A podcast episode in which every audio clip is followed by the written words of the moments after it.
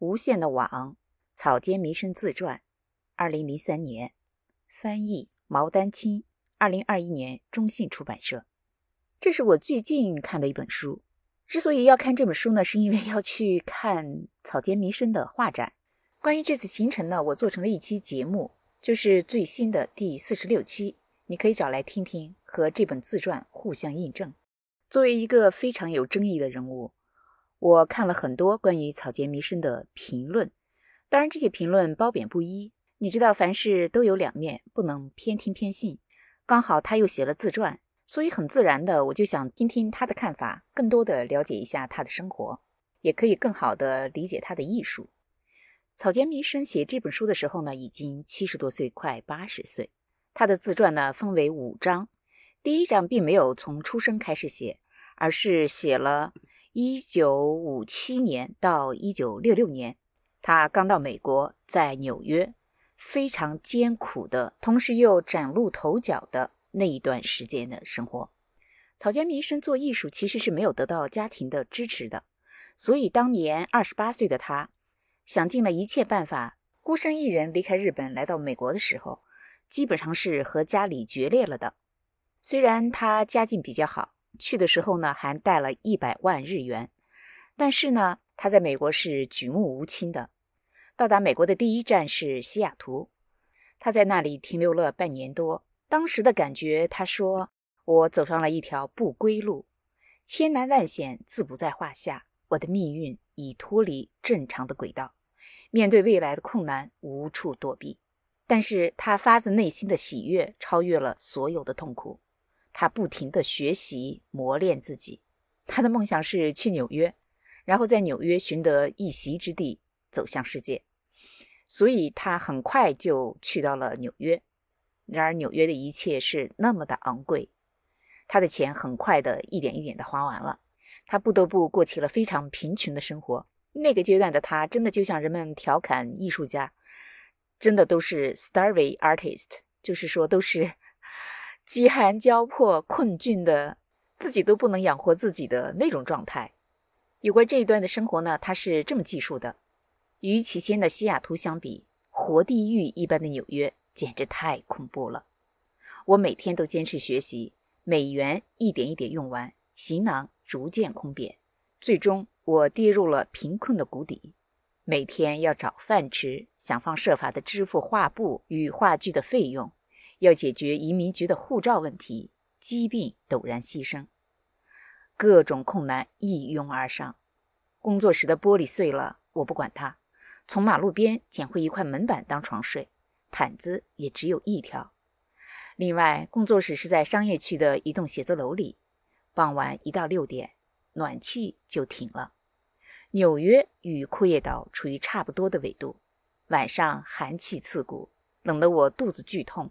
整夜睡不着觉，无奈我只好爬起来继续画画，因为除了画画之外，我没有任何办法与饥饿、寒冷抗争。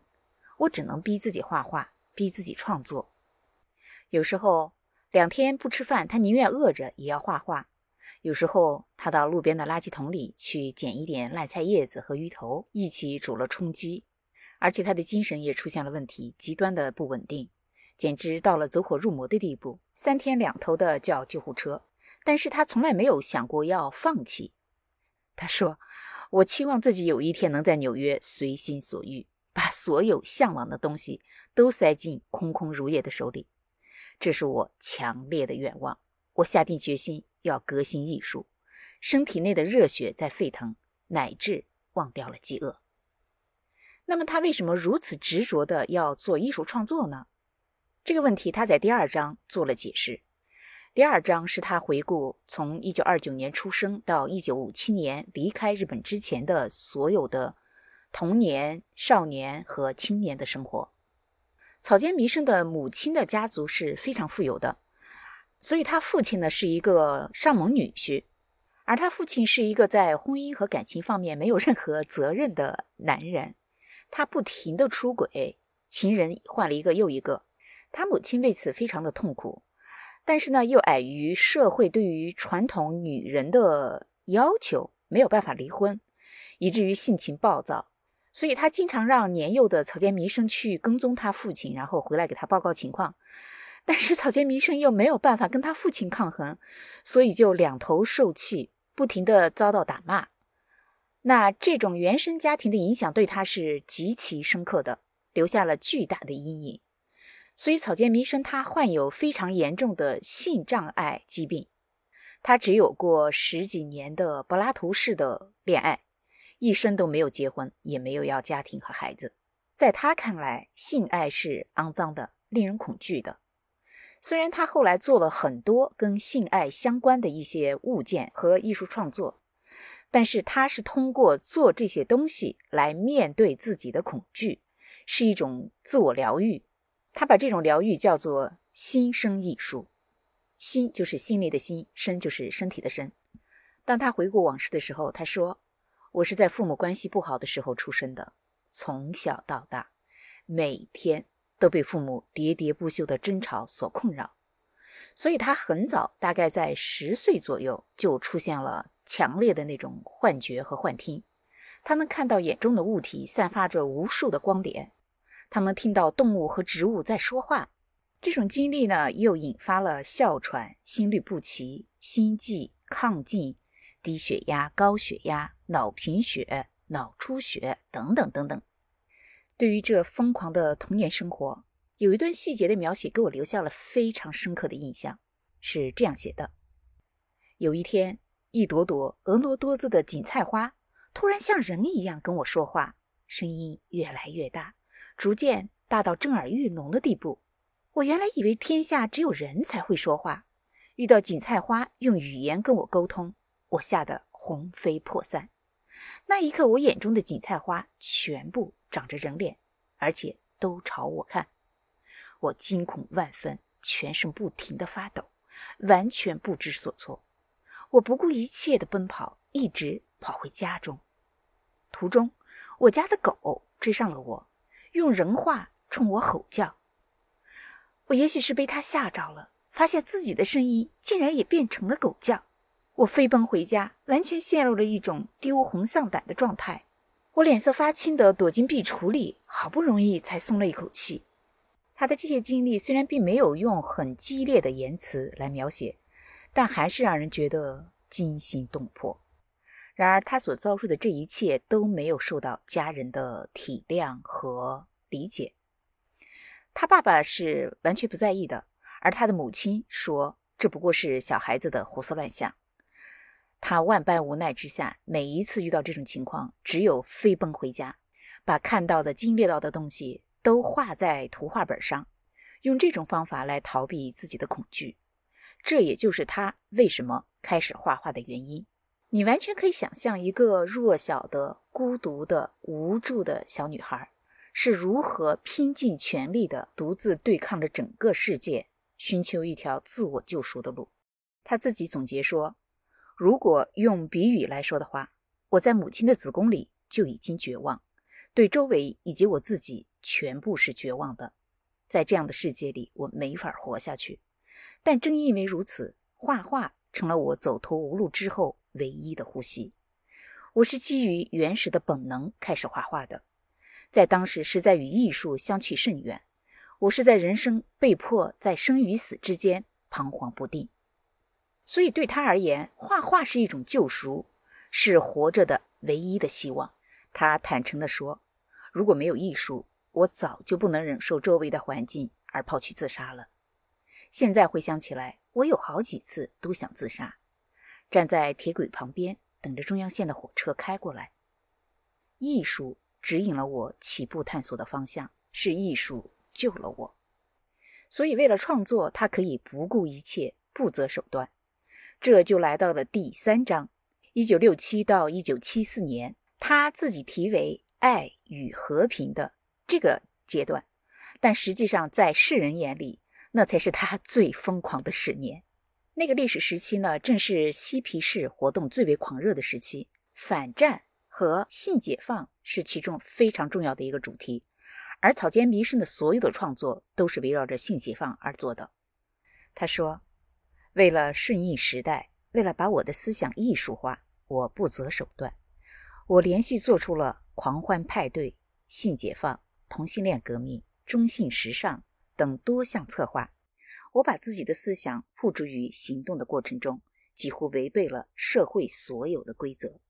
我进过监狱，接受过法院的判决，还遭受到 FBI 的追捕。我的纽约生活就是一座异彩纷呈的人间剧场。他之所以如此坚持的创作与性爱相关的艺术，是因为他认为这个世界上之所以有战争，是因为人们的性欲被强烈的压抑，没有得到满足的原因。其实，就从他关于战争的这个观点就可以看到，他是多么的单纯，多么的理想化。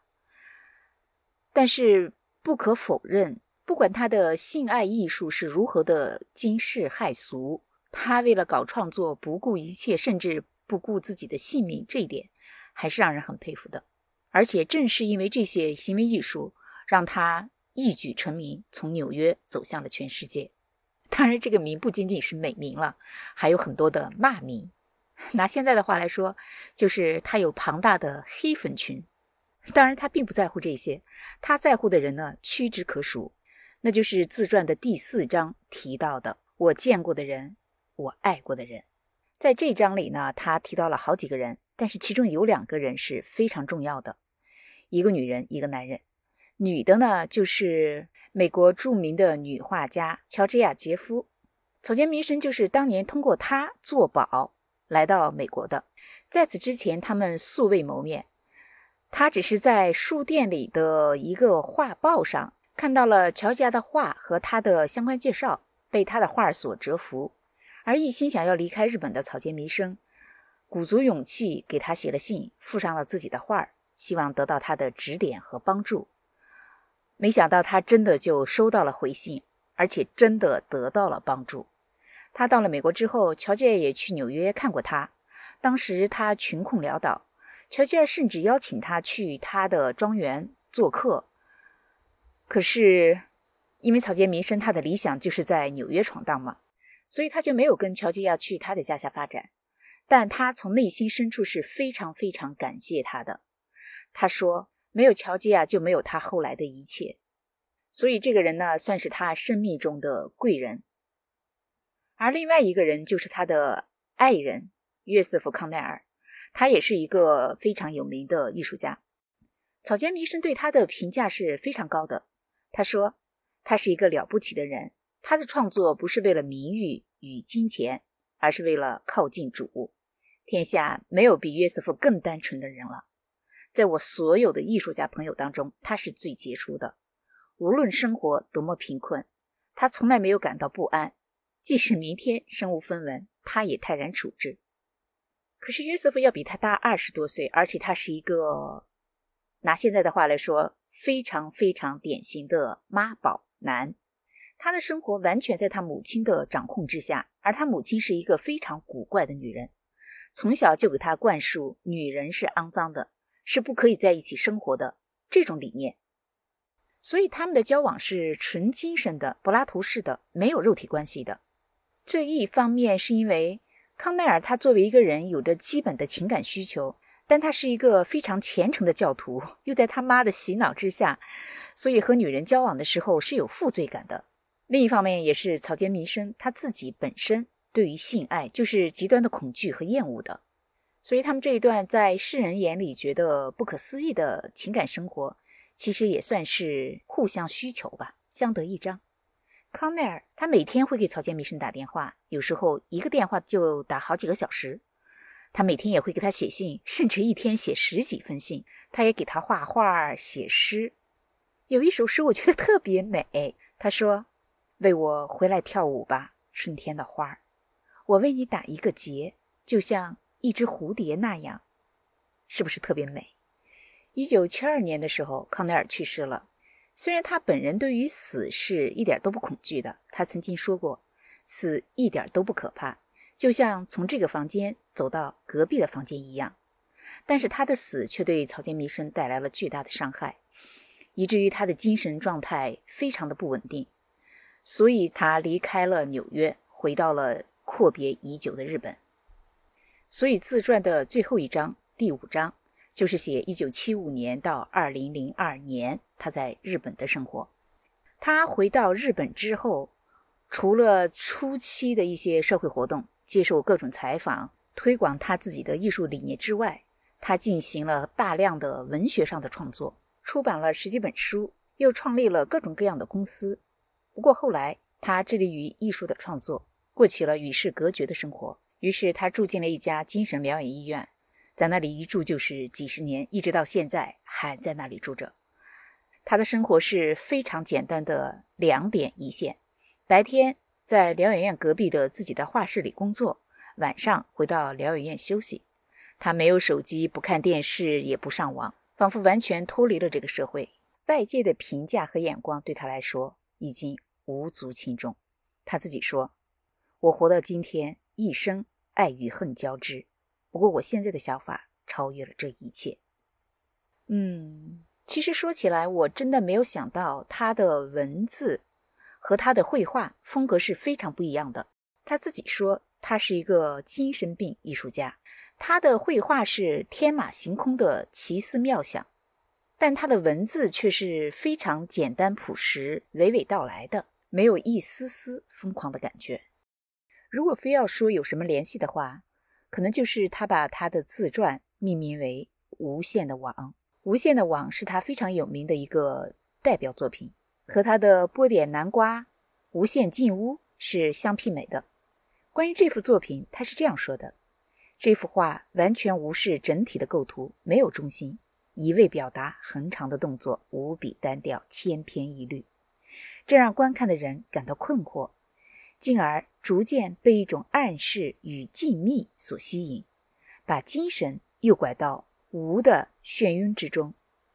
这件作品预言了将在欧洲启动的林群，以及即将在纽约诞生的艺术新势力——波普艺术。自传的结尾呢，他用非常简洁的文字总结了自己的一生和现在对于生活的看法，并且以一首诗作为结尾。好。我们现在来看一下。